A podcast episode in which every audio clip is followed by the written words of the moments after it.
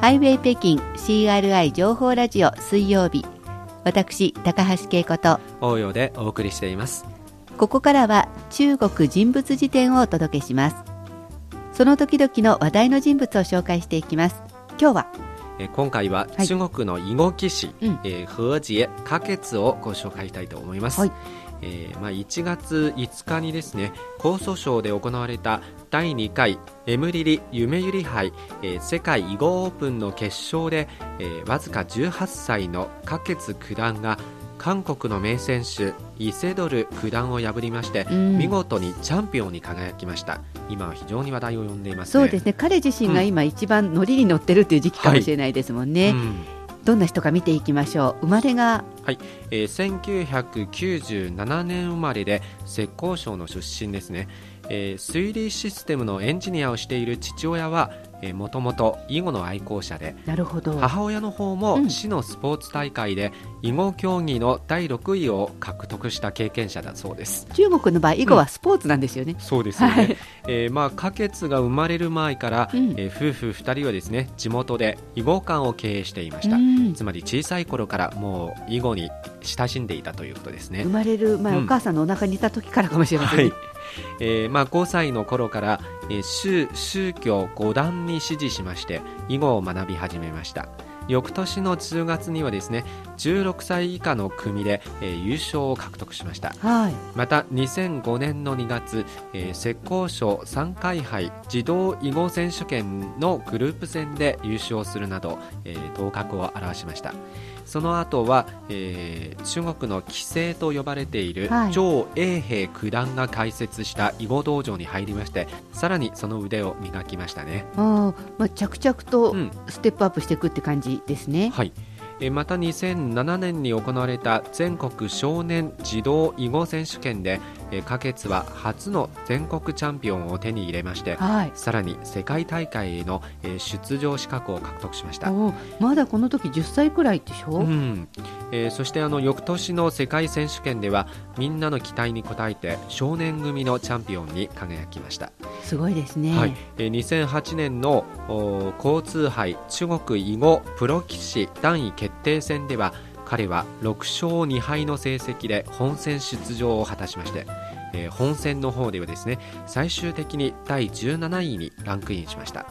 えー、上位12位まで初段の段位を授与する決まりでしたが、えー、第13位から20位までは、えー、4歳から15歳までの棋士がいれば最大で4名の初段を追認することができるという規定がありましたため、えー、最後の初段の称号を、えーまあ、ラッキーなことにゲットできまして、はい、えー、プロデビューを果たしました。もともと実力もある人なんでしょうけどね、うん、プロデビューすることができたわけなんですね、はい、では一曲音楽を聴いていただいて後半紹介していきましょう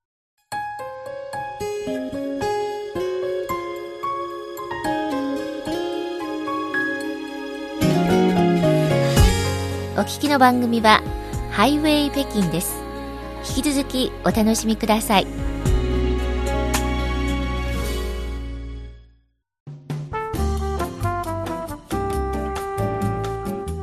ハイウェイ北京 CRI 情報ラジオ水曜日。私高橋恵子と応用でお送りしています。中国人物辞典をお届けしています。さて今回は今話題の中国の棋士、花月を紹介しています。若い頃からずっと活躍していて、今回も18歳、まだ18歳なのに、えー、世界のチャンピオンということになったということなんですが、うん、先ほどはプロデビューしたというところまで話が進みましたけど、うん、その後はどんな感じですか、はい。えー、まずは2011年の国家少年囲碁代表の選抜戦で優勝しまして世界ジュニア囲碁選手権への出場資格を獲得しました、はい、世界の舞台へ上がるようになりましたね,、うん、ね。えー、第28回、えー、大支配世界ジュニア選手権では、えー、立て続けに強敵を下しまして見事に青年組のチャンピオンに輝きました、